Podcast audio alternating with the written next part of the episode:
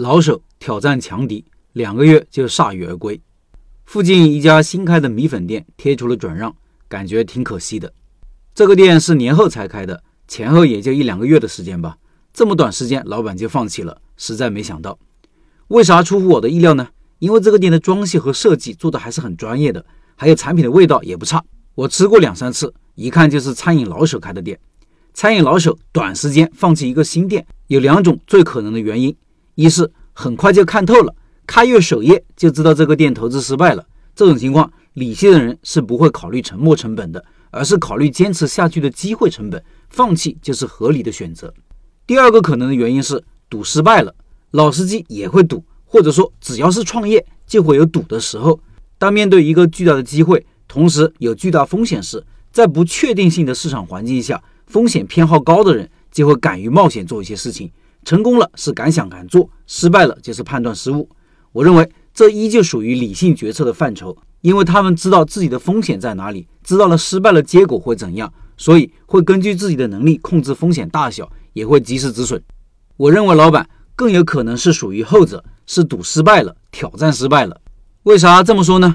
这是一个长沙马子粉店，和另外一家比他早开一年的马子粉店隔街相望，但是竞争对手店铺面积要比他大一倍。如果看过我之前文章的人，应该知道我说过两三次这个店非常的成功，六七十平米的店铺，一天营业额可以做到一两万。直到今天，这个店的生意依旧不错。它的成功让一堆店铺竞相模仿。几个月之内，周边就开了好多家长沙马子粉店了。很多人可能不知道什么叫马子粉，其实就是盖浇粉，粉上面的浇头或者叫配料，在湖南那边叫码子，你可以叫码子饭，也可以叫码子面。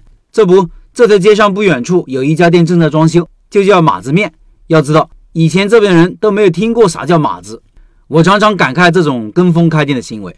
不过市场就是这样，有领导者出现，就会有挑战者，有跟随者，有模仿，有山寨。案例中的这个粉店，我觉得也是看到了大店的成功，看到了市场潜力，所以希望进来分一杯羹。但是这个店不是盲目的模仿和山寨，而是有自己的竞争策略和理念。这一点可以从店铺形象和设计上看出来，也可以从产品上看出来。他们店的产品有些差异化的，浇头不一样，强调香味现炒，粉也有自己的特色，说自己是现做的新鲜的。店里还有个手工做粉的名档，告诉顾客自己的粉很新鲜。但是。不得不说，这个差异化不明显。粉是否新鲜现做，基本上吃不出来差别。外形上看不出差别，长得都一样。味道上，我这种做餐饮的人都吃不出差别，顾客就更加了。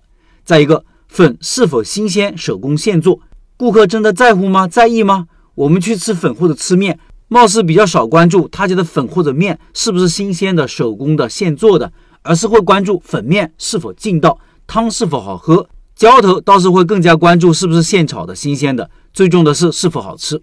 新鲜这个主题很多人都在用，但是很多品类或者场合并不适合。不像蔬菜水果之类的，新鲜是可以看得见的、摸得着的、吃得出来的。这种差异化不明显的点会让优势不明显，顾客就容易忽略。差异化最讲究三点：顾客在乎的、自己拿手的、看起来明显的，三者缺一不可。三者如果都具备，就容易出爆品。如果是自己作为挑战者出现在面对一个有先发优势的强敌的时候，你要不有全面的领先的优势，要不有一个异常突出的优势，否则都容易败下阵来。